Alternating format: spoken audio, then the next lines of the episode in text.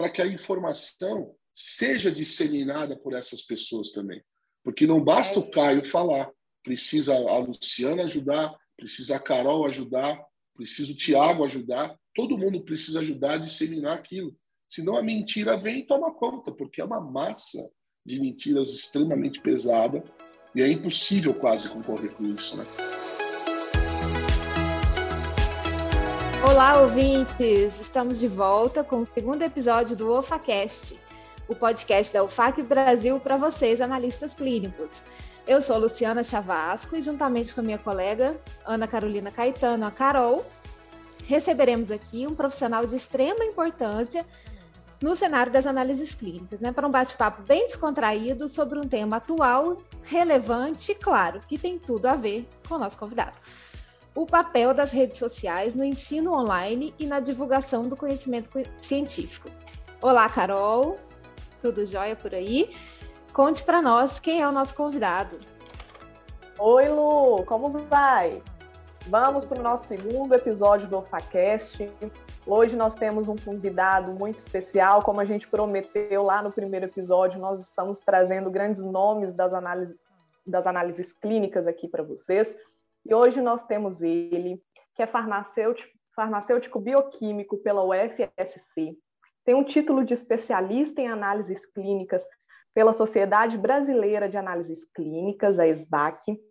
É também especialista em fisiologia humana pela UDESC, é doutorando em saúde pública. E nas redes sociais ele tem mais de duas mil publicações e quase 12 mil seguidores nos perfis do Instagram, arroba Papo de Jaleco, e no perfil arroba Caio Salvino. Seja muito bem-vindo, doutor Caio Salvino. Boa noite, boa noite para vocês duas, boa noite a todo mundo que está nos acompanhando. A gente, na verdade, não sabe qual é o horário que as pessoas vão estar ouvindo, né? Mas é um prazer estar aqui. Muito obrigado pelo convite, pela lembrança do meu nome. Bacana, seja bem-vindo. Então, Caio, vamos começar nosso bate-papo. Conte para nós, quem é o Caio no rol das análises clínicas? Conta um pouquinho sobre a sua trajetória e quais são seus projetos futuros. Olha, a trajetória é longa. Tomara que a gente tenha bastante tempo aqui no podcast. Não, eu já sou, eu sou um, um, um, considerado um veterano das análises clínicas, já estou no, nesse mercado há mais de 30 anos. Eu comecei minha carreira em 1988. É, a maioria dos colegas que nos, nos assistem, nos escutam, não tinham nem nascido ainda, eu já estava vestido jaleco. E acabei, por questões de escolhas, indo para o interior de Santa Catarina, onde adquiri um laboratório em 1993. Então, de 1993 para cá, eu sou formado, me formei na Universidade Federal de Santa Catarina em farmácia e bioquímica e de 93 para cá, me tornei empresário do setor laboratorial. No começo, muito humilde, um laboratório pequenininho, mas um laboratório antigo, um laboratório muito tradicional da cidade de Lages, de Santa Catarina. Hoje é um laboratório com mais de 60 anos de história. E então, quando surgiu essa oportunidade, fui para o interior e fiquei 93, 94, 5, 6, esses primeiros quatro anos em, na cidade de Lages, trabalhando bastante nos principais hospitais da cidade, com o meu laboratório. E em 1997 eu percebi uh, que sempre fui muito apaixonado por bacteriologia, gosto muito das bactérias. E em 1997 eu percebi que as bactérias estavam mudando um pouco de perfil e resolvi fazer minha primeira parada é, e minha primeira retiro, meu primeiro retiro técnico espiritual e fui para fazer o meu primeiro fellow no Hospital Emílio Ribas, de São Paulo, Instituto de Infectologia Emílio Ribas. Fiquei lá durante o ano de 97 metade de 98, sob supervisão da, da doutora Flávia Rossi, que na época era diretora do, do laboratório do hospital. Lá a gente desenvolveu um trabalho super bacana de foi um desenvolvimento na verdade do laboratório em termos de preparação para o recebimento e para o desvendamento desses primeiros mecanismos de resistência que a gente começou na época é, fomos o primeiro o primeiro os primeiros casos de, de resistência é, de Staphylococcus aureus na época, a meticilina, a oxacilina foram é, é, diagnosticados pela nossa equipe, depois pneumococo resistente à penicilina, e aí vieram os gram-negativos, a gente desenvolveu um trabalho super bacana nessa na questão da validação dos processos, na validação das técnicas de detecção fenotípica desses mecanismos. E comecei a mergulhar no universo da microbiologia. No, meu, no começo da minha carreira, o meu objetivo era ser o jogador que joga nas 11 mesmo, fazia plantão sozinho, eu fazia todas as leituras de lâmina é, e, e, verificação dos processos de todos os exames do laboratório, era o único bioquímico do laboratório. E mais tarde, então, com a questão da microbiologia, a gente já começou a precisar, eu comecei a precisar de mais gente trabalhando comigo, e eu posso dizer que, curiosamente, ao contrário do que muitos colegas pregam, que a microbiologia só dá prejuízo para o laboratório, meu laboratório cresceu exatamente por causa do diagnóstico das, das doenças infecciosas, principalmente das doenças é, é, infecciosas bacterianas. Então, foi crescendo o laboratório, eu voltei de São Paulo, a gente conseguiu aplicar muita coisa. Posteriormente, eu assumi a CCH do hospital, do principal hospital da cidade, por quatro anos. Eu fui o diretor da CCH, onde a gente também conseguiu fazer um trabalho super bacana nisso. E aí continuei trabalhando e quando chegou é, aproximadamente no ano de 2003, eu fui para o Canadá, fiz um curso, um treinamento, na verdade, de aperfeiçoamento no laboratório clínico da Universidade McGill, em Montreal.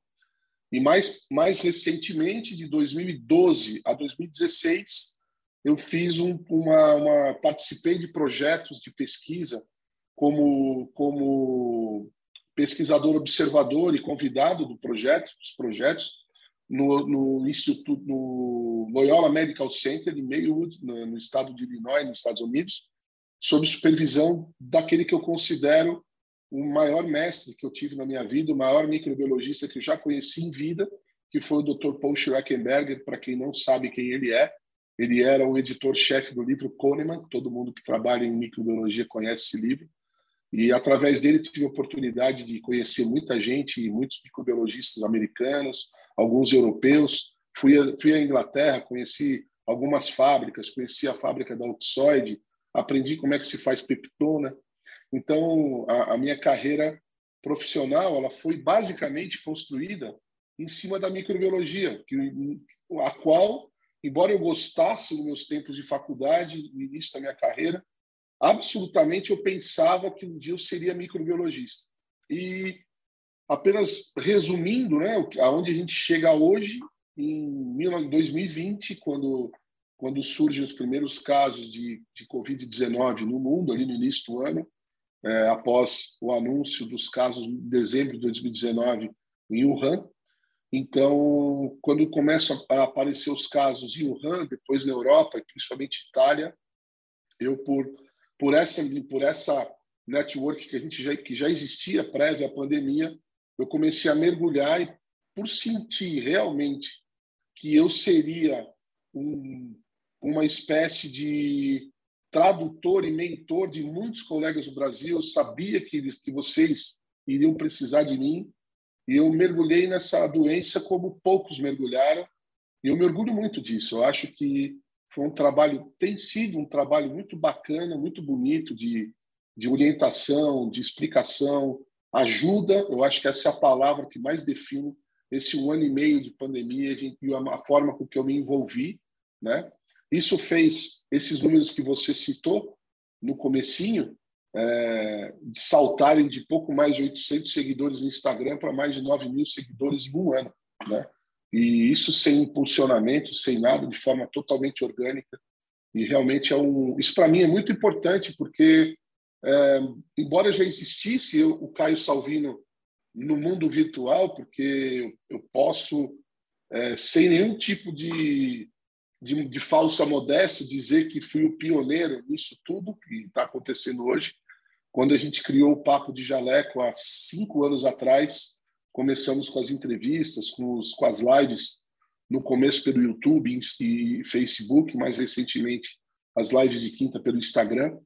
Mas chega nesse momento da, da, da história do, do, da nossa profissão e da, da medicina internacional em que isso se tornou extremamente importante. A maneira com que a gente se manifesta nas redes sociais, a maneira com que a gente se coloca à disposição da, de colegas, de médicos, de políticos, de gestores de saúde pública no Brasil inteiro, fora do Brasil.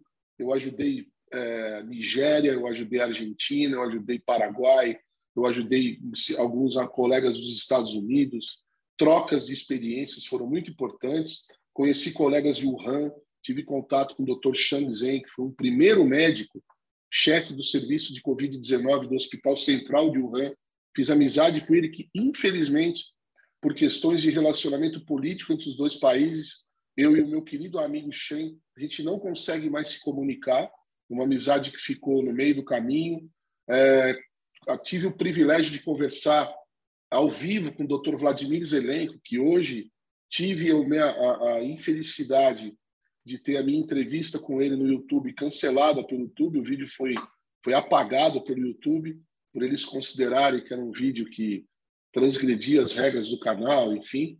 Mas eu tive esse privilégio. Realmente, eu sempre fui é, esse, esse cara que vai atrás, que busca conversar com as pessoas e conversar para saber o que está acontecendo.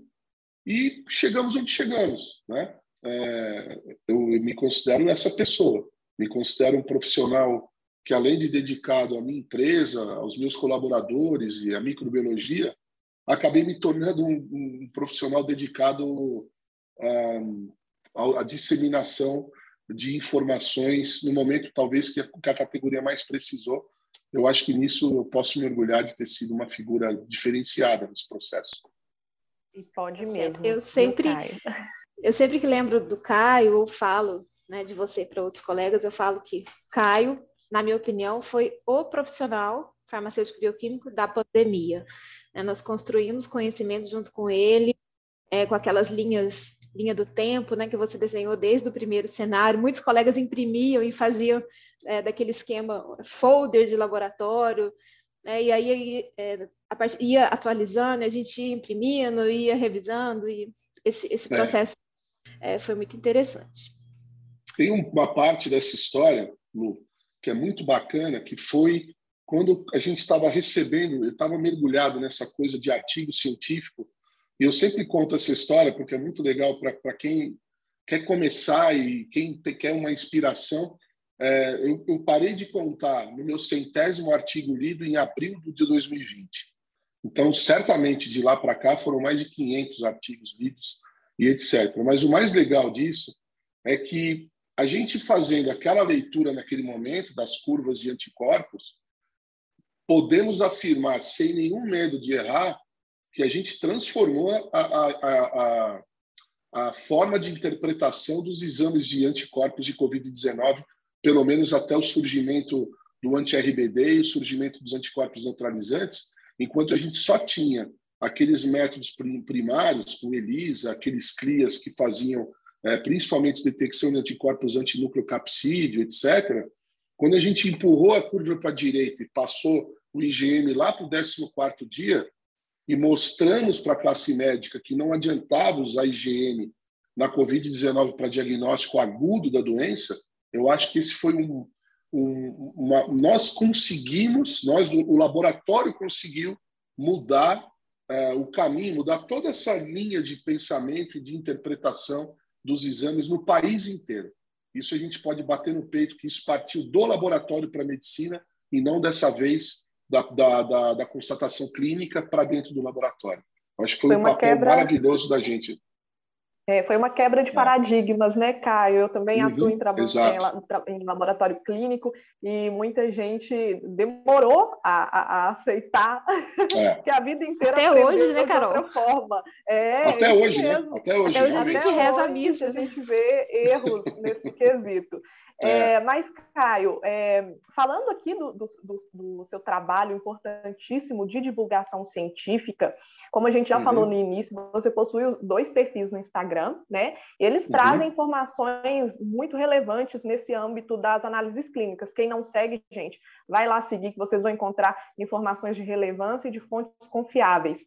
É, a gente quer entender como é que surgiu a ideia do perfil no Instagram ditado como Talk Show das Análises Clínicas, o arroba Papo de Jaleco. Como é que essa ideia surgiu, Caio?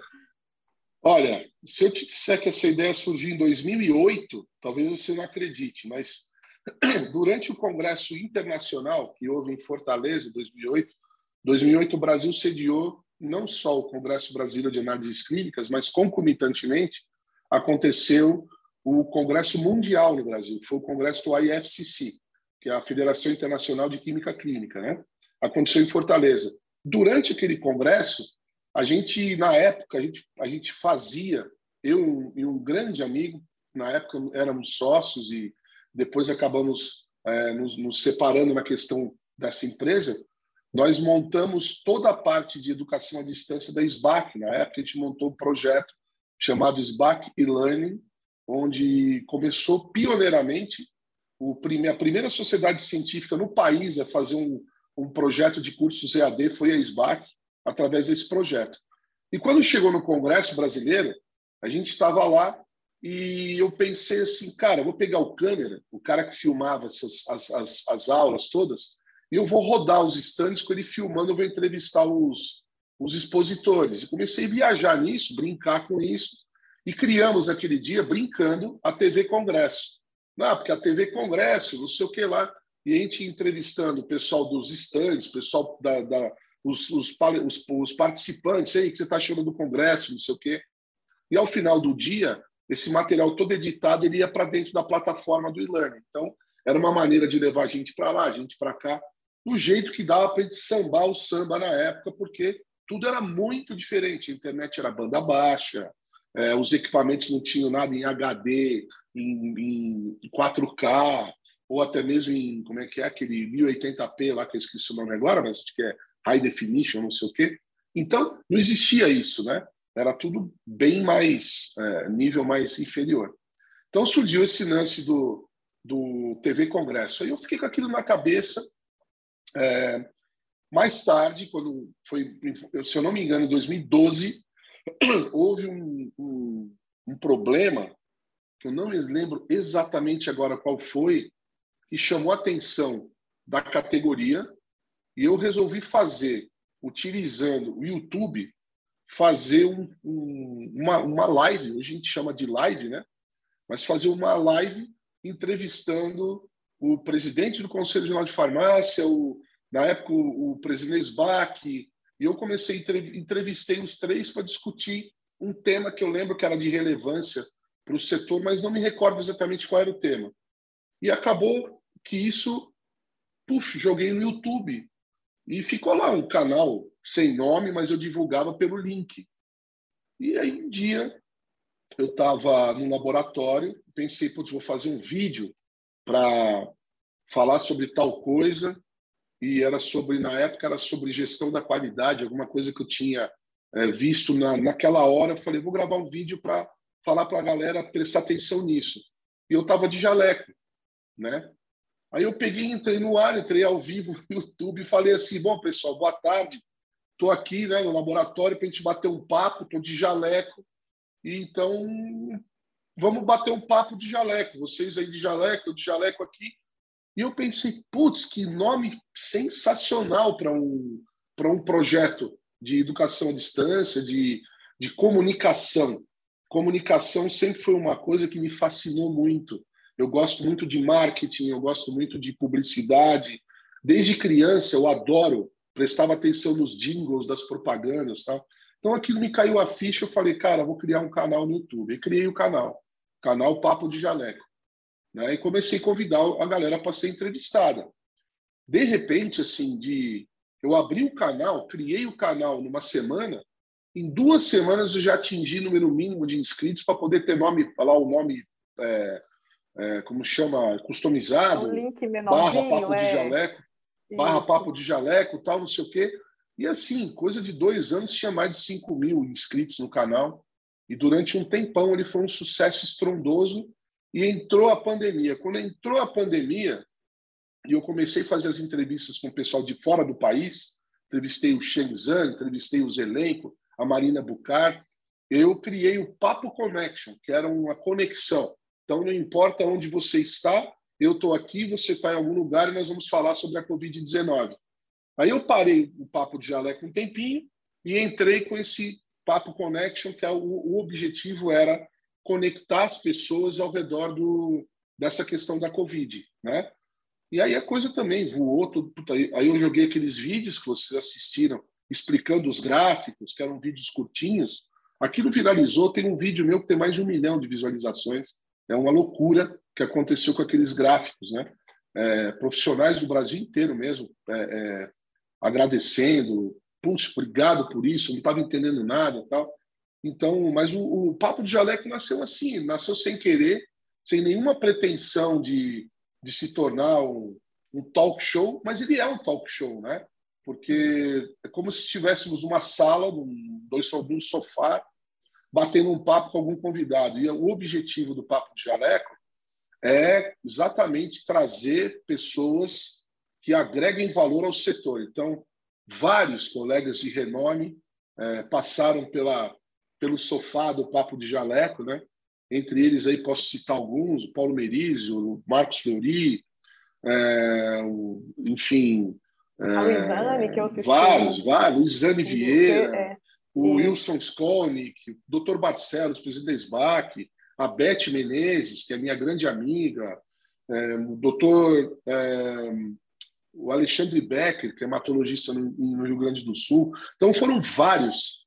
E a gente está levando sempre, o objetivo sempre é é um assunto dentro do tema. Então, assim, tá, beleza, você trabalha com uro, uroanálise, mas, cara, vamos falar hoje sobre o quê? Sobre cristais de ácido úrico. Então, o que significa isso? Aí é muito pontual e altamente importante para aplicabilidade prática. Esse é o grande objetivo. É lançar pessoas novas que não estejam tanto no cenário, mas que tenham uma mega bagagem que possam agregar valor para os nossos colegas, para o nosso setor. Assim nasceu o Papo Dialeco. Depois dele vieram, depois dele vieram vários que, que foram fazendo live, foram fazendo entrevista, foram fazendo. Mas eu acho que o. Eu imagino isso, talvez eu esteja sendo, é, é, como se fala, um tanto romântico, mas eu imagino que no coração da categoria o Papo de Jaleco é o queridinho. Eu acho que é o, ele precisa voltar. Eu tenho escutado muito Isso. pedido, cara, volta com o papo de jaleco. Pô, a gente gosta tanto, é muito legal, porque é descontraído, mas fala sério. Né? Esse o a chamada lá, não sei se ainda está assim, se já foi metido, mas é o talk show onde não, a gente fala ainda tá. descontraidamente a gente fala sobre assuntos sérios, né? E é isso Sim. mesmo, que é como eu sou. Vocês estão vendo? Eu sou, eu sou isso aqui. É, eu não sou diferente disso. Eu sou sério, mas eu sou descontraído ao mesmo tempo. Então a gente vai conversando com a pessoa e eu acabo sempre tirando alguma coisa que vocês, que as pessoas, que os colegas podem aplicar na rotina, né? Segredos fantásticos saíram das entrevistas do, do Papo de Jaleco. Ah, isso é ótimo. E o que eu observei é que, assim, em algumas das, da, das lives e até mesmo das, das aulas, né, enquanto convidado em alguns eventos, Aí a gente fazia a apresentação, né, doutor Caio Salvino, aí muita gente na plateia, ah, é o Papo de Aleco. Então, assim, tem é. essa identidade, né? Tem esse é resgate, falando, nossa, agora eu sei o que é, é o Papo de Aleco. Sabe que aconteceu uma coisa muito legal, Lu? Que é muito show, assim. Bom, eu adoro, porque eu sou exibido, né? A minha filha mais nova, ela fala, pai, é impossível lidar contigo. Escorpiano com acidente em leão, não tem condições, né? É um show mesmo. E isso se manifesta. Quando eu ando no congresso, pelo agora tá não está tendo mais congresso presencial, mas era muito gostoso porque eu andava pelos corredores assim, pô, quero tirar uma foto contigo, papo de jaleco, e o pessoal ia postando isso. Caio Salvino do papo de jaleco, tudo nas redes sociais assim. E aí o canal também acabava sendo mais divulgado. As pessoas, eu acho que vocês também, obviamente, se incluem nisso, se sentem um pouco donas também do canal. É nosso, né? um canal do setor, não é do Caio. Tanto que não é o canal do Caio, é o canal Papo de Jaleco, não é, não é meu. Né? Eu não me adonei dele, eu acho que isso é o, é o segredo. Não existe um é dono do Papo de Jaleco. Papo de Jaleco é nosso. Né? É isso, e é muito legal. É, é. Caio, é, até pouco tempo atrás, a população geral tinha os cientistas como algo inatingível. Eram quase assim, personagens de filme. com a democratização da informação, tem se observado uma certa aproximação né, da ciência e a população. E aqui abro um parênteses, porque eu acredito que a pandemia contribuiu muito para essa aproximação, né? o que é muito importante, porque abre espaço né, de, de diálogos, de comunicação entre a saúde e as várias esferas da, da comunidade, não só profissionais da área de saúde, mas a gente leva essa informação uhum. para outras esferas. E Carol e eu, né, todos nós te acompanhamos nas redes sociais, nós já falamos nisso, né, você já contribuiu muito é, para a divulgação dessas informações. Você teve essa realmente uma preocupação né, durante toda a pandemia e até hoje de informar seus seguidores, sempre pautado na ciência e embasado em artigos científicos. É, né? Você acabou de dizer que a gente esse dado todo. aí de quantos artigos uhum. você leu. Inclusive, quando você teve Covid, você fez a live, né? Ele foi narrando o dia 1, um, dia 2. e foi muito engraçado, Deus. porque eu juro, eu juro para você que eu achava que eu estava ótimo. Quando eu vi o meu vídeo, eu falei, meu Deus, eu estou mal. tava respirando, tava, tava muito ruim, achando que eu estava muito bem, estava ótimo. E a gente ficava assim, nossa, é amanhã, como será que ele vai estar? Tá? Então, criou até essa expectativa, né? será que ele vai aguentar? É. Então, para mim, é, ver você doente, né, enfrentando uma doença e mesmo assim levando informação, gente, isso é, no mínimo, louvável, né? Precisamos reconhecer.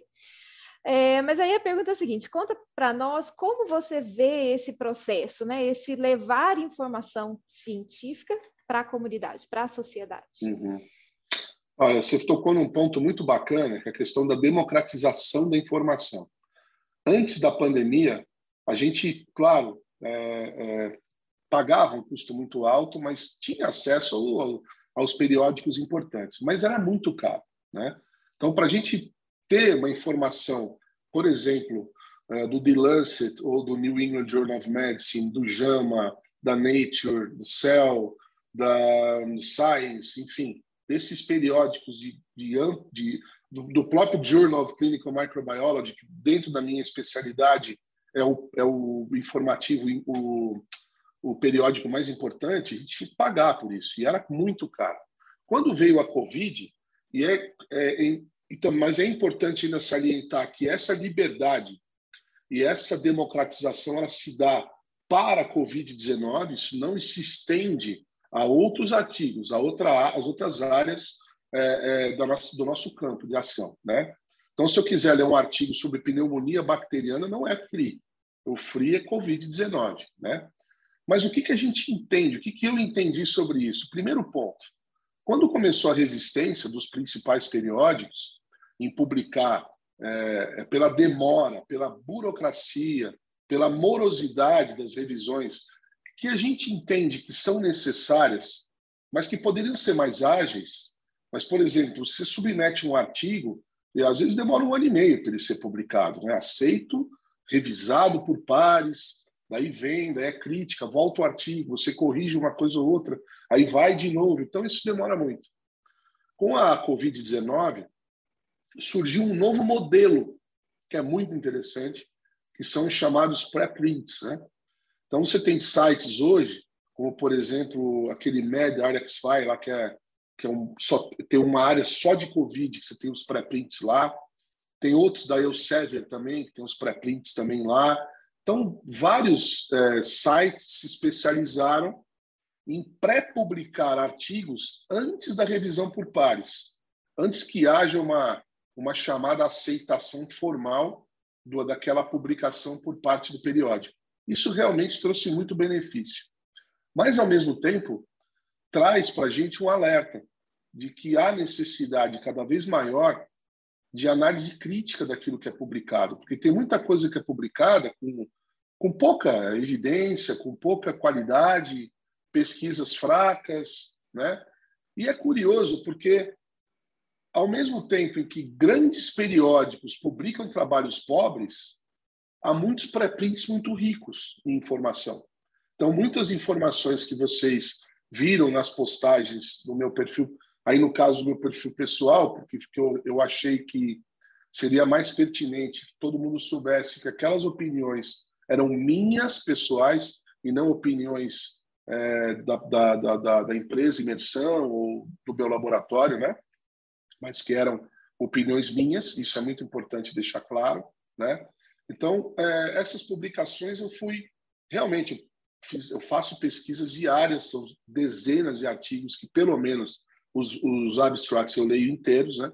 Sempre estou lendo, lendo, lendo, lendo, pensando artigos na web, muito antenado, principalmente com artigos relacionados à imunidade, porque eu tenho trabalhado nessa informação, na questão da, da demonstração da capacidade do sistema imunológico, que a gente esqueceu dessa informação.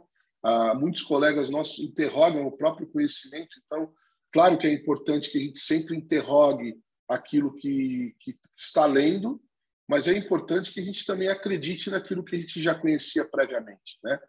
que serve como base de raciocínio.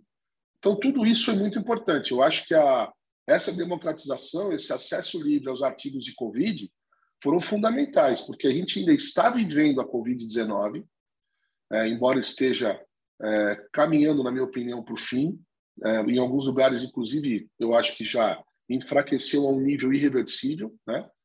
É, por questões de um somatório de coisas. Nós temos é, uma grande parte da população que já teve Covid, portanto, já tem uma certa imunidade no ar. Nós temos uma imensa parte da população que já foi vacinada, principalmente grupos de risco, mais acima de 40 anos de idade.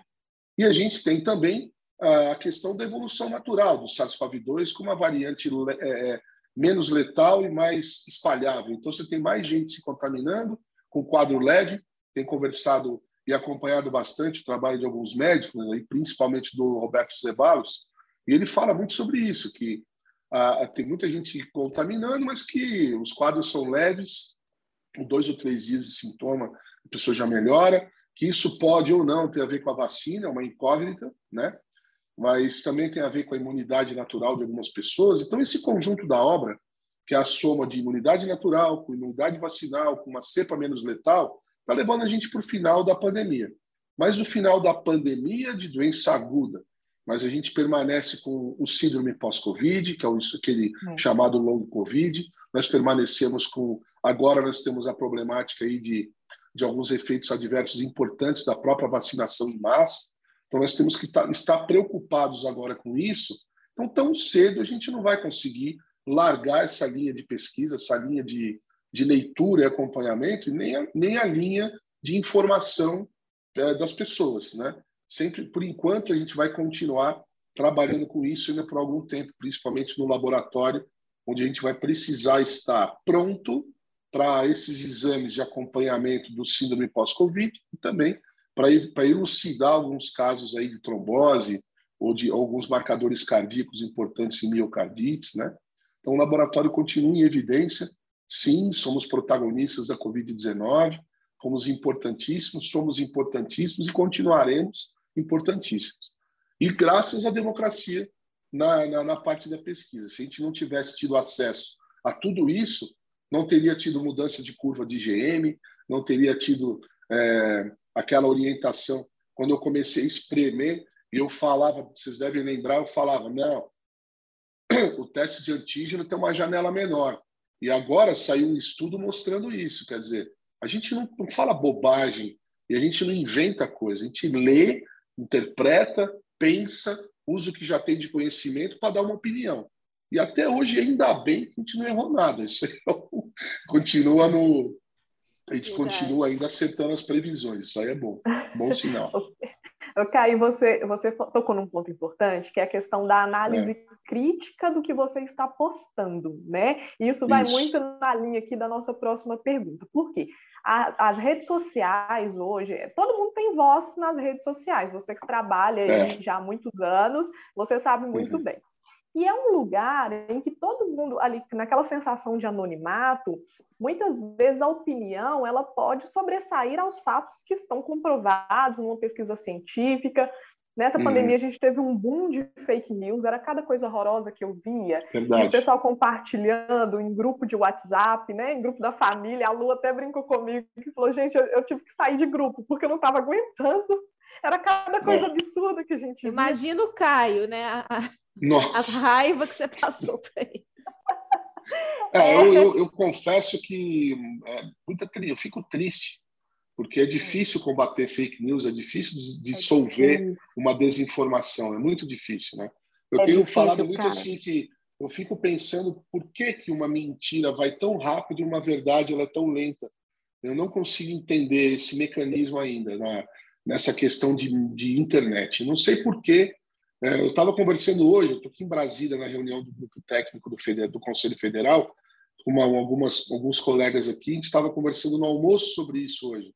Eu estava explicando para eles, dando uma opinião para eles do seguinte, que é impressionante como a gente está vivendo, algumas pessoas, alguns colegas nossos, inclusive, estão vivendo paradoxos que eles terminam e começam no mesmo lugar. Então, você tem todo um conhecimento sobre um assunto, mas vem uma desinformação que mexe com esse teu conhecimento e você começa a interrogar o teu conhecimento partindo do zero e você fica balangando, você fica indo, voltando, indo, voltando. Isso gera é, um colapso emocional na pessoa porque ela não sabe se ela acredita naquela verdade que ela tem ou se ela acredita numa verdade que vem do nada e baseado em nada, mas ela se torna uma verdade muito rápido dentro das mídias sociais, né? Eu acho que é isso que você está querendo comentar, não é isso? É isso mesmo. A gente queria saber um pouco como é que você avalia essa análise crítica das pessoas, porque a gente é isso que você é. falou. É, é, a, a, bala ali e a gente é. tem uma tendência em acreditar no que a gente quer Normal. acreditar né? É. Então, se vem ali uma fake news mais é, em algo que a gente está tendendo a acreditar, então acaba que a gente pode né, balançar ali. É, é. E a gente vê também, Caio, que mesmo quem não é da área acabou se interessando mais sobre o assunto, né? E, uhum. e muitas fake news absurdas é, cativou esse pessoal, né? O pessoal que não é da é. área de análises clínicas, né? E a gente é. tem perfis que levam de forma facilitada essas informações para essas pessoas, né? Além do, do, do, cunho científico, de quem já é da área de análises clínicas, o que, que você vê da questão de análise crítica dessas pessoas que não são, mas que estão procurando hoje é. É, informações sobre o assunto? Entender a Covid, né? que é importante. Eu vejo, eu vejo que, que as pessoas elas elas estão vivendo um momento, a sociedade está vivendo um momento que é muito estranho. Eu não eu, eu, eu confesso que eu não consegui entender por que isso e me parece muito, muito que existe uma tendência das pessoas optarem por más notícias, é uma escolha. Então, se eu chego aqui e falo, olha, saiu um artigo que mostra como de fato aconteceu, mas saiu uma publicação agora que foi um estudo realizado é, por, um, por um local tal, por pessoas tal, que mostra a presença de plasmoblastos na medula óssea com memória para resposta para SARS-CoV-2. Então, nós temos sim memória celular, que ela, e se ela, tá, se ela é medular, ela tende a ser longa.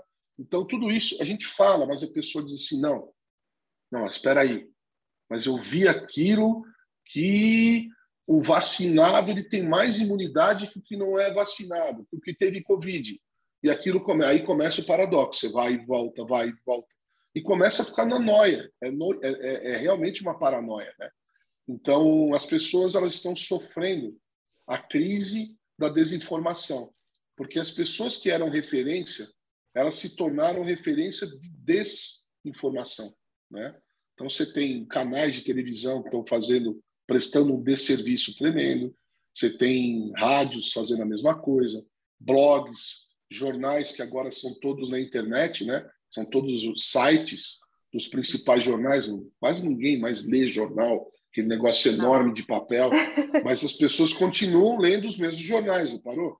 Os grandes jornais continuam sendo muito acessados. Então, esses portais de desinformação têm sido os causadores da pandemia do pânico, que eu acho que esse é o pior dos legados da pandemia da Covid-19, que é a quantidade de pessoas que estão vivendo hoje em completo estado de medo, né?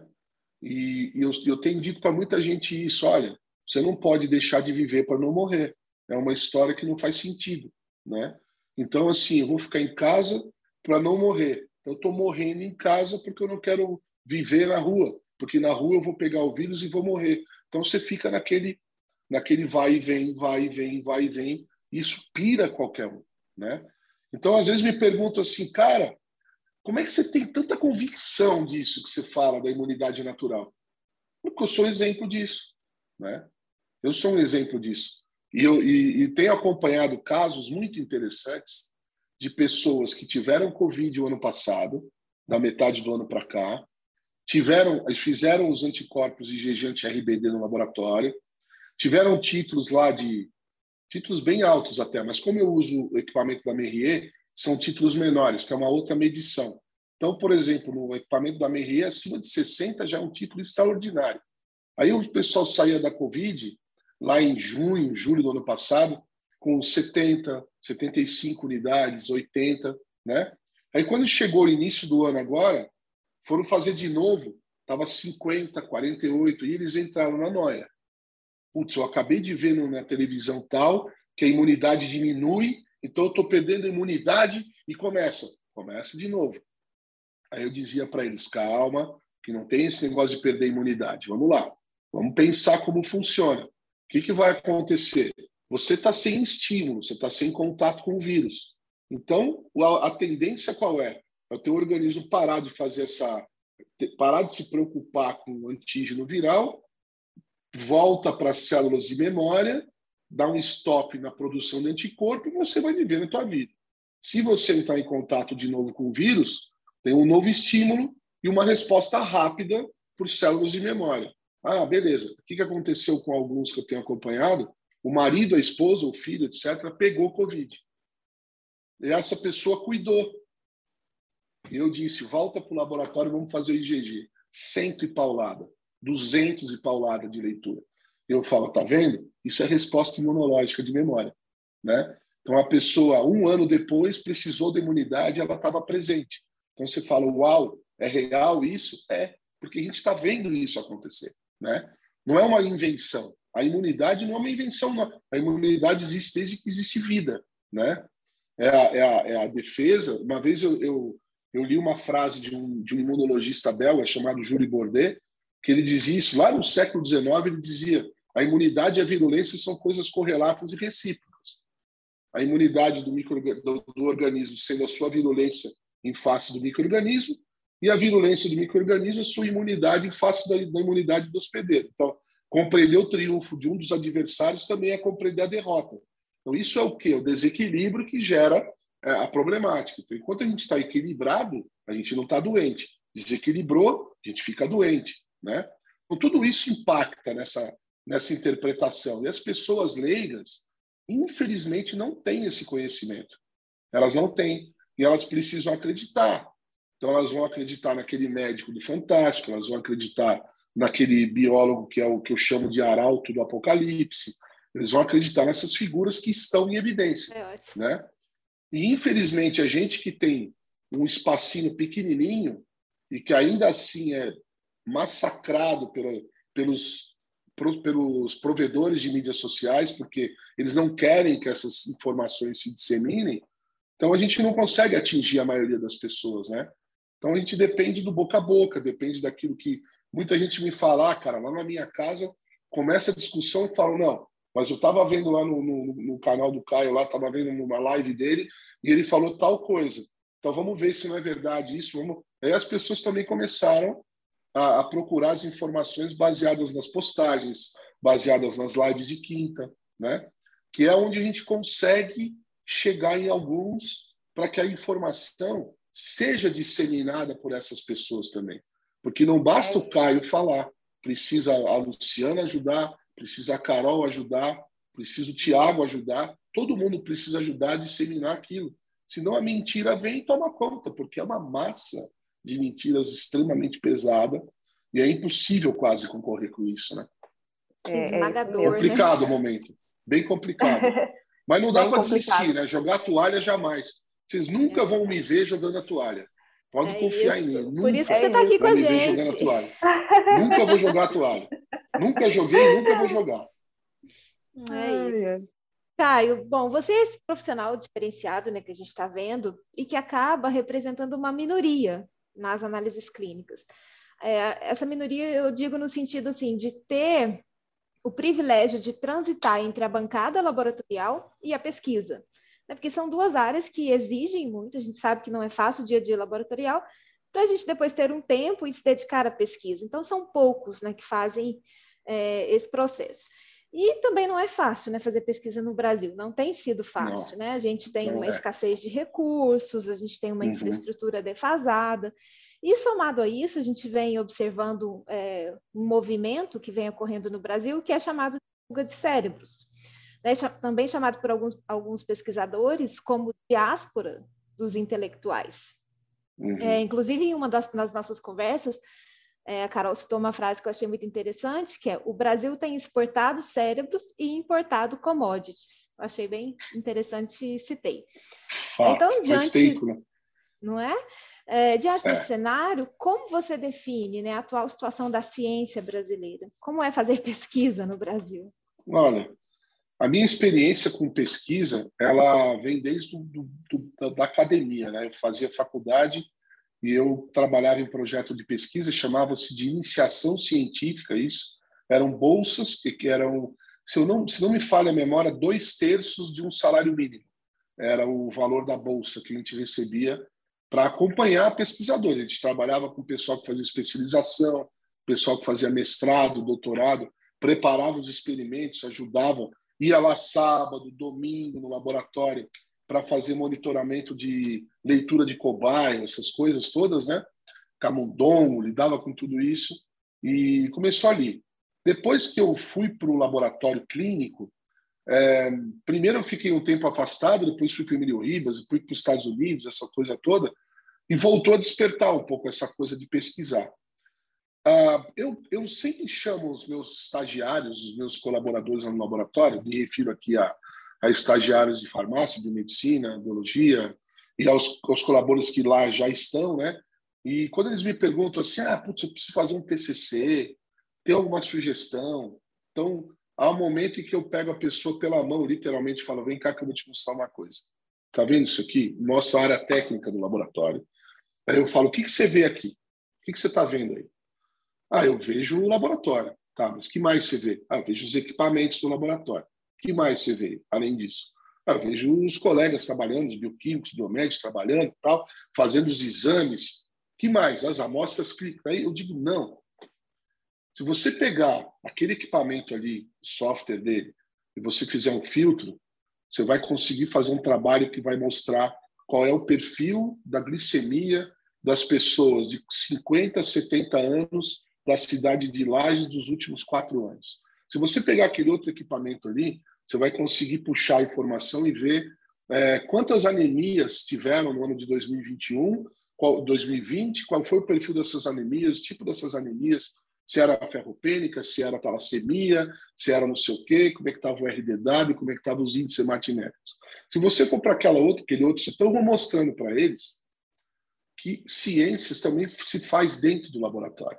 Você não precisa estar na universidade, você não precisa estar e até porque é, nós que estamos na ponta de cá da linha, nós que estamos, é, eu gosto muito de brincar com isso, nós, a gente que rala a barriga na bancada, tem aquela faixinha amarela no jaleco já de tanto ficar esfregando ali, trabalhando, a gente que está nessa ponta, a gente tem um papel que é o papel de justificar o pesquisador. Porque se a gente não aplicar o que ele descobre, o que ele descobriu é só uma descoberta. Né?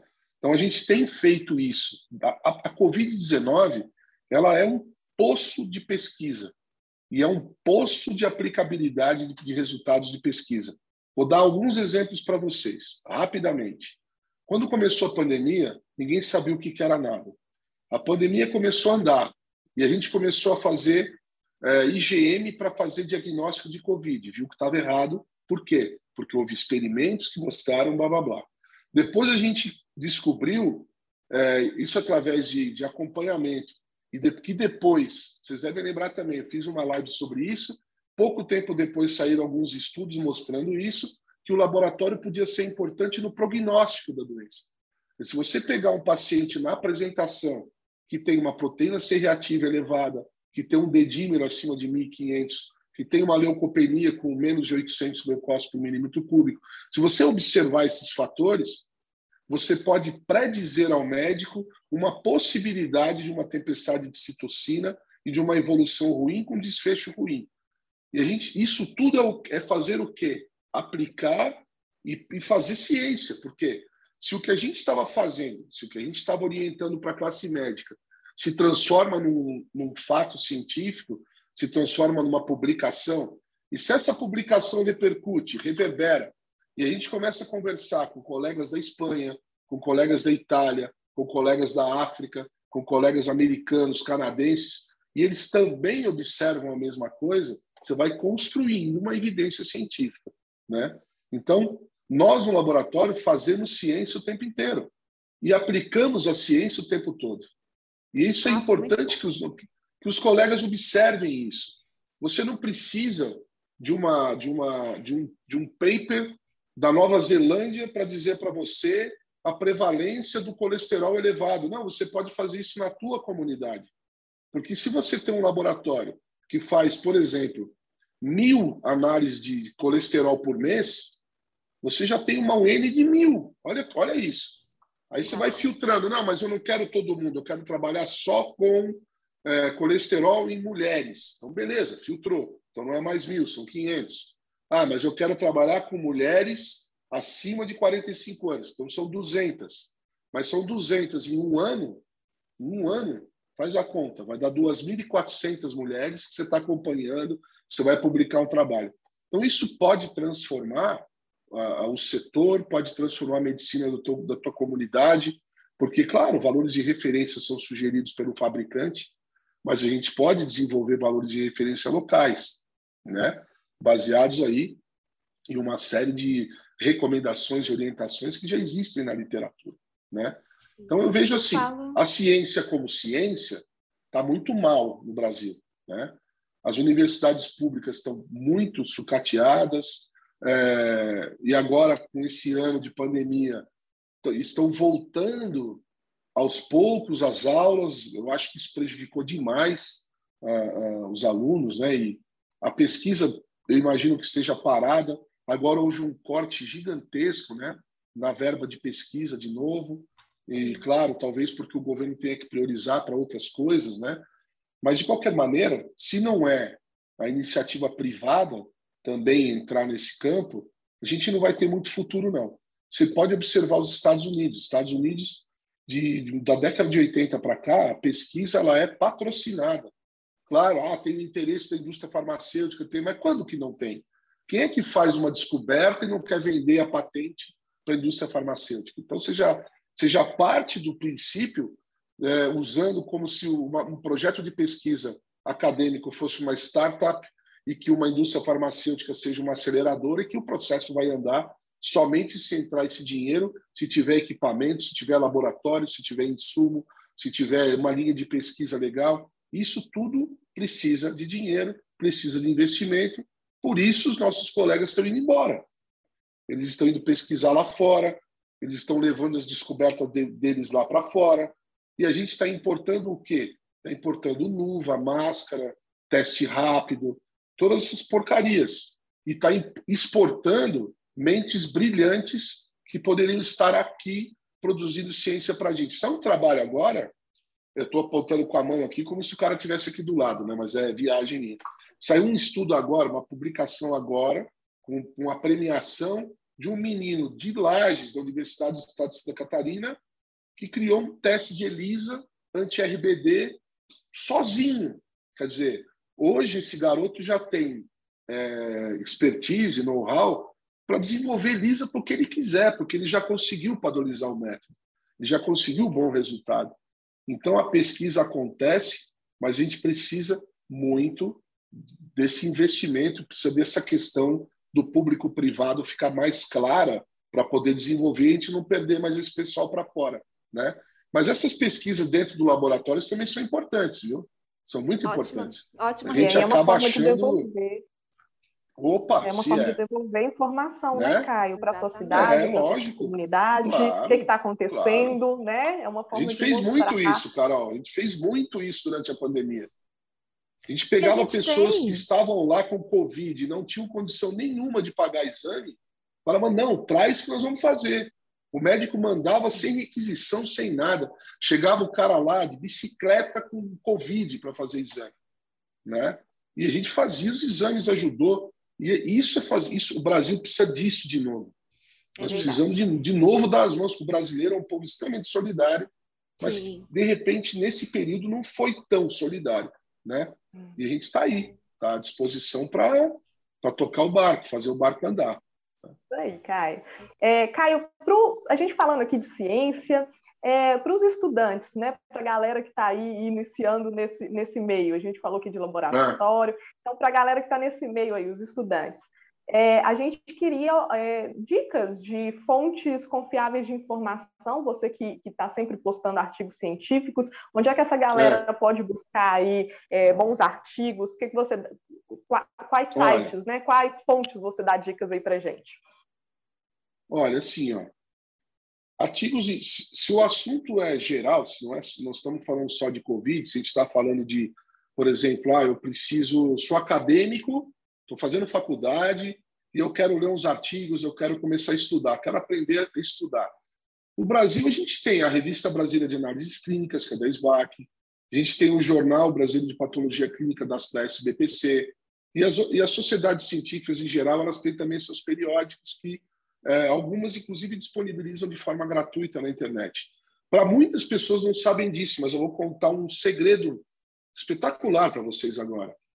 Vocês sabiam que os acadêmicos de farmácia, biomedicina, os acadêmicos de cursos que são relacionados ao laboratório clínico, que estão no último ano de faculdade, podem se inscrever na SBAC, se tornarem sócios estudantes com anuidade gratuita e acessar todo o conteúdo é, do portal de sócios da SBAC? Ninguém sabe disso, mas, é, mas existe isso. Existe isso. Né? Então, assim, ah, eu quero assistir um curso ah, mas para eu fazer o curso lá na SBAC eu tenho que ser sócio. Cara, você está no último ano de faculdade se inscreva na SBAC, vire sócio. Depois que você se formar, aí, claro, você vai ter que pagar a anuidade, que é baratíssima, acho que é são uns 400 reais por ano, talvez um pouquinho mais. Mas, mas de qualquer maneira, você tem acesso, por exemplo, está tendo lá uh, a SBAC, como chama, que é o digital, esqueci o nome agora, digital. mas são SBAC Digital são palestras online que ficam lá disponibilizadas no portal de sócio, que um, um acadêmico de universidade pode acessar de forma gratuita, bastando ele se inscrever né, na, na SBAC. É, outro, outro, outro, outro ponto importante. É, se você não quer se restringir a isso, ah, eu já sou formado e eu não quero só a revista SBAC, a revista da SDPC. Então, eu, eu recomendo, primeiro, que a gente aprenda o que, como pesquisar. Um dos, um dos, dos, dos portais mais legais que existem para você pesquisar é o Google Escolar, né? Aquele Google Escolar é muito legal, porque você tem absolutamente tudo que é publicado no mundo inteiro sobre tudo está ali. Então você vai filtrando. Eu quero ver, quero ver, por exemplo, coloca assim, Escherichia coli, é, lungs infection, tarará. Aí vai aparecer artigos relacionados à pneumonia, doenças pulmonares, por que acolhe. Aí você filtra por ano, você pode melhorar o filtro, você pode botar palavra-chave. Então ele vai dizer, não, eu quero o diagnóstico laboratorial, ah, eu quero não, não, eu quero o antibiograma, perfil de sensibilidade. Você vai filtrando. Aí você vai acessar os abstratos. Muitos deles já estão free. Por exemplo, a Sociedade Americana de Microbiologia, a ASN, no site dela, asn.org, tem a área de periódicos. Então, você entra na área de periódicos e publicações, tem uma, uma, uma, uma área de searching, você vai lá, coloca o tema que você quer e coloca até 2020. Por que até 2020? Porque os artigos do ano em questão são bloqueados para acesso a sócio. Mas tudo que foi publicado há mais de um ano é acesso livre. Você baixa PDF, então a microbiologia você já tem, o IFCC o AAA, o AACC, que são as associações americanas e a Federação Internacional de Clínica Clínica, tem um monte de artigos publicados lá disponíveis também para livre acesso sobre tudo relacionado ao laboratório clínico. E ainda temos um caminho que eu gosto muito, confesso aqui, que é um caminho de, de fazer a leitura juntamente com o aspecto clínico. Então, eu gosto muito, particularmente, de periódicos de médicos. Daí eu pego New England Journal of Medicine, por exemplo, pego lá uma descrição de caso clínico e acompanho o que, que o laboratório, é, onde o laboratório impactou, né? Para você começar a entender por que o médico pede aquele exame e o que, que ele verdadeiramente quer do teu laudo. Porque a gente acha que vai liberar um laudo gigantesco, o médico vai olhar tudo, vai valorizar tudo, e às vezes não. Às vezes ele quer uma informação das 30 que você colocou para ele, porque é aquilo que importa naquele momento para aquele paciente, né? Então isso tudo são dicas que eu dou de como você pesquisar, de como você e para a questão de análise crítica, para quem está começando é meio difícil, né? Então eu acredito que procurar o N do artigo, do, do, da pesquisa, ah, uma publicação com 22 casos é pouco, mas uma publicação como saiu recentemente, por exemplo, aquela publicação sobre a Coronavac, que foi feita no Chile, com 10 milhões de pessoas acompanhadas, é um N muito alto. Então, você vai observando esses detalhes, vê da onde é o time. Ah, é, uma, é um artigo publicado pelo pessoal de Harvard, pelo pessoal de Yale, pelo pessoal da UCLA, pelo pessoal de Stanford, da Oxford, Cambridge, Universidade de Tóquio, USP, é, enfim, da onde vem o time que publicou. Isso também é importante, porque dificilmente profissionais, professores e pesquisadores que estão em grandes centros como esses, sérios e, e, e extremamente respeitados, vão publicar uma porcaria, porque não passa nem pelo comitê editorial da própria faculdade, da própria instituição, né? Então são as dicas que eu dou para quem quer começar aí a, a pesquisar e também, claro, que se precisar de alguma ajuda, eu estou sempre à disposição, manda mensagem, eu, eu, adoro atender as pessoas. Às vezes eu demoro um pouquinho, mas eu sempre respondo todo mundo, né? Então, se precisar de alguma ajuda também, estou à disposição de vocês. Tá ótimo, ótimo Caio. É, é, a gente tem observado né, muitas modificações também acontecendo no cenário das análises clínicas. Né, e muitas delas representam grandes desafios que requerem mudanças e adaptações, algumas urgentes. E assim, dá para estimar como estará esse cenário no, no futuro bem próximo, por exemplo, daqui uns cinco anos? O que esperar das análises? Deu uma picotada, desculpa, deu uma picotada, eu não, não percebi o final ali. Daqui a uns cinco vou, anos vou esperar voltar. do quê? Vou voltar. Tá bom, faz, a, faz a pergunta inteira de novo, deu uma picotadinha. É, temos observado muitas modificações né, acontecendo no cenário das análises clínicas e muitas uhum. delas representam grandes desafios, né, que requerem mudanças uhum. e adaptações, algumas até com certa urgência. E uhum. aí dá para estimar como estará esse cenário num futuro próximo, né, de aproximadamente cinco anos, o que esperar das análises clínicas é, nos próximos anos? Olha, esse é um, é, essa é uma pergunta muito interessante, muito interessante mesmo, porque a pandemia ela transformou o laboratório, né? Transformou muito o laboratório. Eu lembro que eu sou eu sou, já era é, profissional de laboratório no ápice da crista da onda da epidemia de AIDS, nos anos 80 e 90. Né? Então, eu acompanhei naquela época a evolução do laboratório decorrente da necessidade de, do desenvolvimento de métodos que fossem suficientemente sensíveis e suficientemente específicos para que o banco de sangue pudesse é, é, triar as bolsas para doação de sangue, para uso em hemoterapia é, hemodinâmica e tal, né? para os pacientes sem o risco de se contaminar com HIV. Porque aconteceu muito no começo. Os hemofílicos pegaram AIDS, né? várias pessoas que receberam transfusão se contaminaram. E decorrente dessa necessidade, a indústria desenvolveu muito, a ciência desenvolveu muito o método é, principalmente o ELISA, depois veio, a quimioluminescência, a eletroquimioluminescência, o ELFA, que é um tipo de um método de ELISA por, por fluorescência. Então, você tem o desenvolvimento de métodos que se tornam melhores à medida em que o problema vai acontecendo. A pandemia trouxe uma realidade muito interessante, que é a, a, a observação de que vários laboratórios do país investiram em biologia molecular. Isso não acontecia antes. A, biologia molecular se consolida como um método que pode ser utilizado por laboratórios de médio porte, por exemplo. Né? É, há 10 anos atrás, jamais imaginaria que o meu laboratório, por exemplo, teria equipamento de PCR. E hoje tem. Então, a gente investiu é, baseado na necessidade, mas baseado também na questão da miniaturização do método, na questão da diminuição da necessidade de grandes espaços, de equipamentos de ciclagem, depois corria o PCR, fazia depois a revelação naqueles pulsed fields, né, que eram é, métodos mais manuais, mais artesanais, e que hoje um equipamento do tamanho de uma CPU de computador faz isso em 50 minutos, um diagnóstico de COVID-19, de SARS-CoV-2, por RT-PCR, em tempo real, com curva, com avaliação de cycle threshold, você tem uma ideia de carga viral, quer dizer, tudo isso acontece no equipamento do tamanho de uma CPU, né? E que realiza um exame em 50 minutos. E detalhe, se tiver positivo, ele vai diminuindo esse tempo, por isso o número de ciclos. Tem o meu, o meu RT-PCR, por exemplo, quando eu peguei Covid, e ao invés de 50 minutos, ficou pronto em 23 minutos. Né? Foi a maior carga viral da história do meu laboratório. Inacreditável. Foi a minha. Seu desespero. Né? eu vendo aquilo, eu falei, meu, que, que, que horror, cara. Não, pois é. Falei, vocês estão mentindo, vocês escreveram isso aí. Não, é o resultado, Não. né? Mas essa tendência eu vejo muito assim. Deixa eu te explicar a questão do, do, do laboratório. Primeiro ponto. O que, que as pessoas buscam hoje?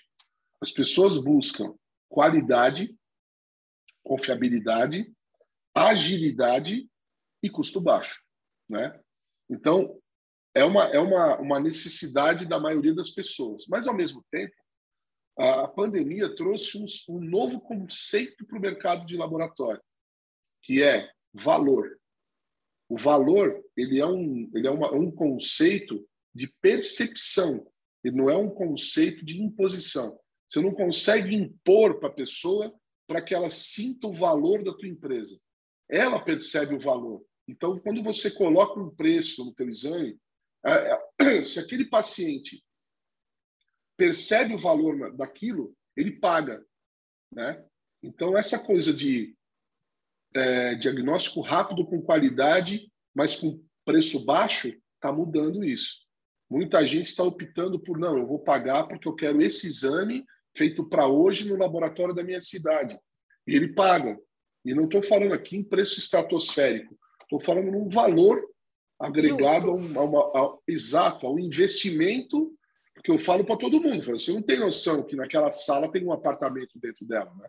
Tem gente que não sabe quanto custa é, essa, essa, essa brincadeira de, de modernizar a tua técnica, a tua bancada. Então, quanto custa isso? Não importa para o cliente quanto custa. O cliente nem sabe como você faz isso. Mas o valor ele precisa perceber.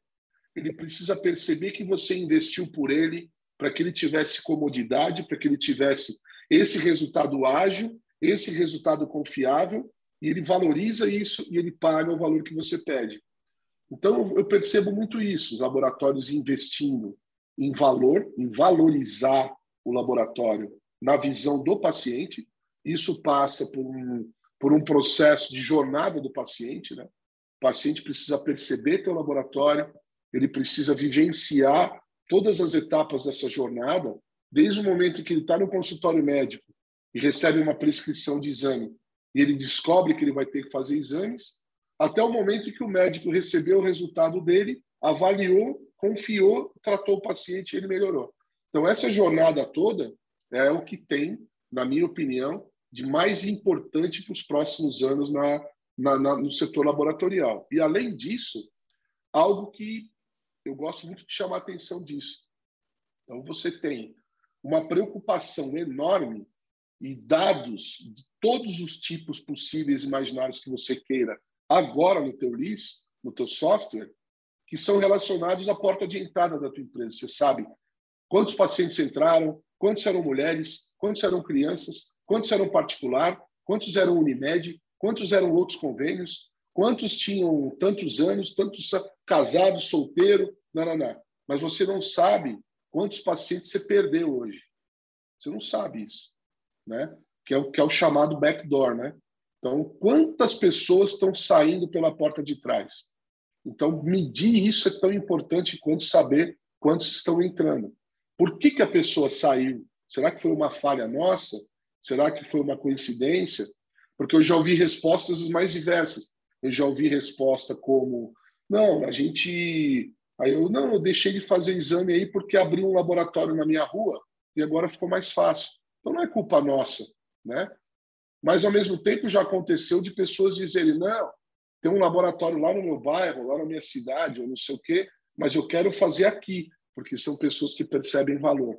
Então, esse trabalho de recolocar o laboratório, de repensar o laboratório, entender que o mercado está mudando, que vai ter outros locais fazendo teste rápido, dizendo que é exame, que é não sei o que lá, mas o laboratório precisa se recolocar e o laboratório precisa que a sociedade entenda a diferença entre fazer exame e fazer análises clínicas.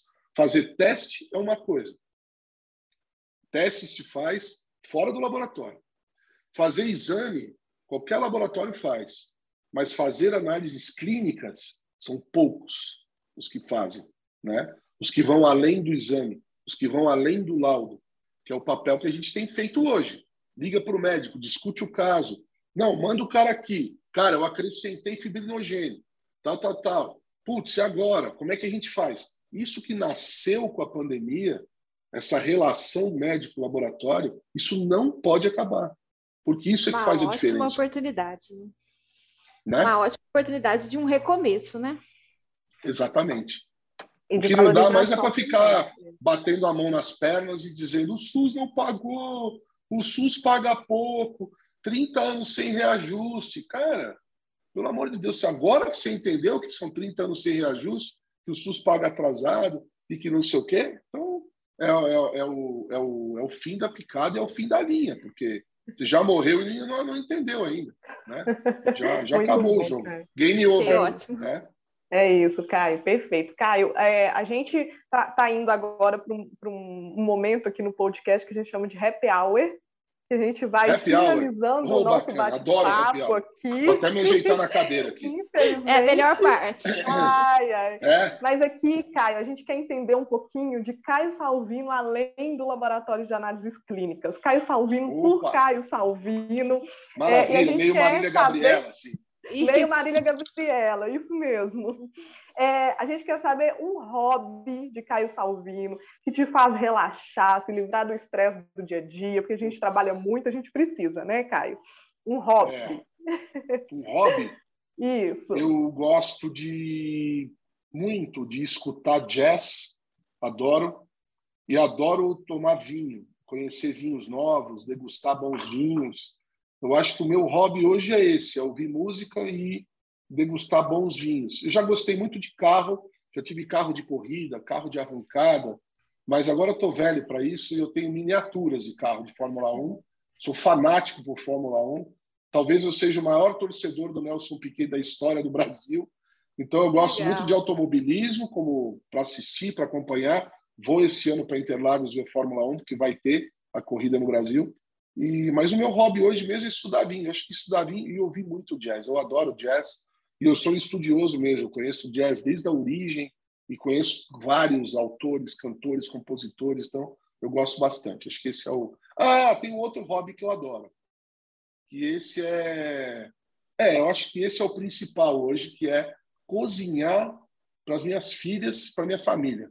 Eu adoro Ai, fazer delícia. isso. Muito bom. Adoro Caio, fazer isso. Dá para fazer os três ao mesmo tempo, né? Cozinhar, ouvindo jazz eu faço, e tomando vinho. Eu faço isso. Eu faço Perfeito. isso. É. Exatamente, eu boto o jazz e eu, eu faço sempre o, a comida sempre é ao vinho, né? A comida lá fazendo e eu tomando vinho enquanto faço a comida. Mas eu gosto muito disso. Eu gosto de em festividades, tipo Natal, Ano Novo, Dia dos Pais. Então eu gosto de eu fazer a comida para as pessoas que eu amo. Isso é, é uma, é uma adoro fazer isso. Adoro Delícia. mesmo. Acho que é uma boa demonstração de amor, né? Com certeza. Comida é sempre muito relacionada ao afeto, né? Muito, muito. Ô, Caio, e o livro? Tem alguma dica para gente? Hum. Lembra de algum recente? Lembro de vários. Você gosta de ler? Quiser. Com certeza gosta, né? Já já está mais respondido. Ler. Já li pra cacete, mas atualmente eu estou lendo muito artigo científico, é. né? Mas assim, eu gosto de ler muito. Eu adoro biografias. Eu sou um fascinado por biografias. Tenho várias biografias na minha história, é, biografias de famosos, biografias de brasileiros, biografias de, por exemplo, de tenistas. Eu adoro jogo de tênis, né? jogo tênis desde os nove anos de idade. Então, eu adoro ler biografias sobre o Agassi, Sampras, é, Guga. Tem a biografia do Galvão Bueno, que eu adorei, um belo livro de uma experiência de vida maravilhosa e tal. Mas é, eu recentemente li um livro transformador na minha vida, que foi O Farmacêutico de Auschwitz. Ah, Esse é um legal. livro que todo farmacêutico deveria ler, porque ele tem muito a ver com o momento que a gente está vivendo, né? a forma com que é, os nazistas usaram o campo de concentração de Auschwitz para o desenvolvimento da indústria farmacêutica, né? As, as, todas as atrocidades que aconteceram dentro do, do campo de concentração. Eu, como tenho ascendência judaica, para mim foi. Eu tenho alguns é, é, é, parentes né, que continuam, inclusive, no, no é, seguindo a tradição judaica. A minha família não, mas eu tenho no sangue. Então, mexe muito comigo essa história, essa parte da, dessa, desse, do Holocausto né, e das atrocidades que aconteceram lá. Então, eu recomendo muito esse livro. E tem um outro Bacana. livro que eu gosto muito de recomendar também, que se chama A Montanha e o Rio, porque ele trata do, de um romance que acontece na China durante a mudança de império para o Partido Comunista Chinês. É muito bom, o pano de fundo é a China. A gente consegue enxergar a China através da descrição do autor. Vale muito Maravilha. a pena. É um livro Duas também. dicas de ouro aí para a gente muito anotar. Bom. muito bom. É, Caio, uma música uma música? Puxa uma vida. música. Difícil, né? Nossa. Olha, eu vou, eu acho que eu vou ser repetitivo e vou dizer que a música que que eu mais cantei na minha vida foi Solidão que Nada do Cazuza. Eu acho que é a uhum. música que mais tem a ver comigo, porque eu vivo na estrada e vivo por aí voando ou andando na estrada, então eu acho que é viver é bom nas curvas da estrada, solidão que nada. Eu ah, acho que esse é o meu lema. Eu acho que já até falou a frase, né, Lu? Isso! É. Gente, é, a nossa próxima pergunta era uma frase, mas eu acho que fica aí, né? A citação. Uma frase? É. Eu tenho uma frase que é a seguinte. É, gosto muito dessa frase. Posso dizer duas? Claro. Uma que eu li recentemente, que eu acho que tem muito a ver com o momento atual da humanidade, que foi dita por William Shakespeare, que diz mais ou menos assim: o inferno está vazio, os demônios estão todos por aqui. Né? Eu acho que a gente está vivendo um momento muito complicado, uma guerra espiritual muito grande, e a gente não tem compreensão para isso tudo, mas é uma certeza que eu tenho.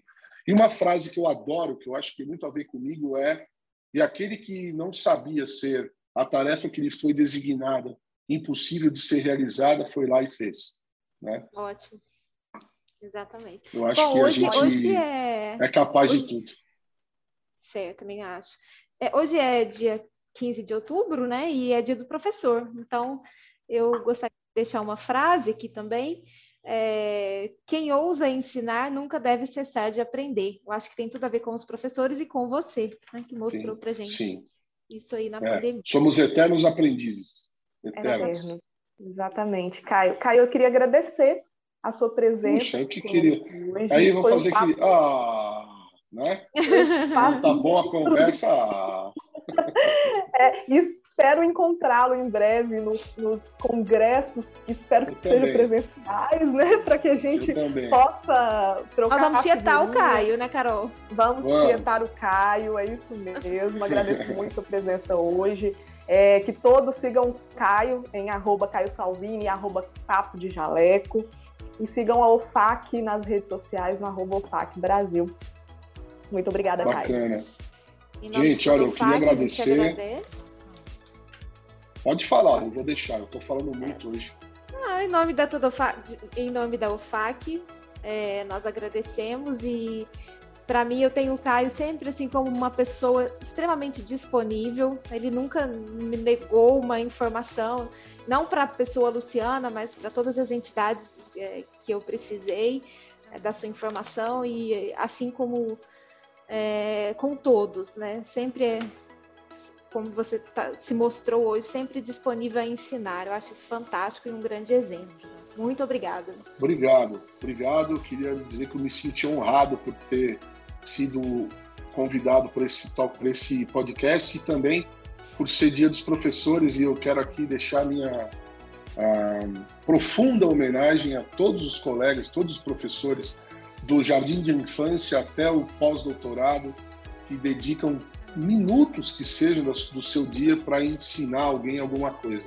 E aí eu incluo minha mãe, a mãe de vocês, a vovó, que nos ensinaram tanto e que, né, de uma certa maneira, dentro das nossas casas também foram nossas professoras, né? Nossos, nossos educadores. Então, obrigado. Realmente fiquei muito honrado com esse convite. Muito obrigado. Maravilha. Obrigada, Caio.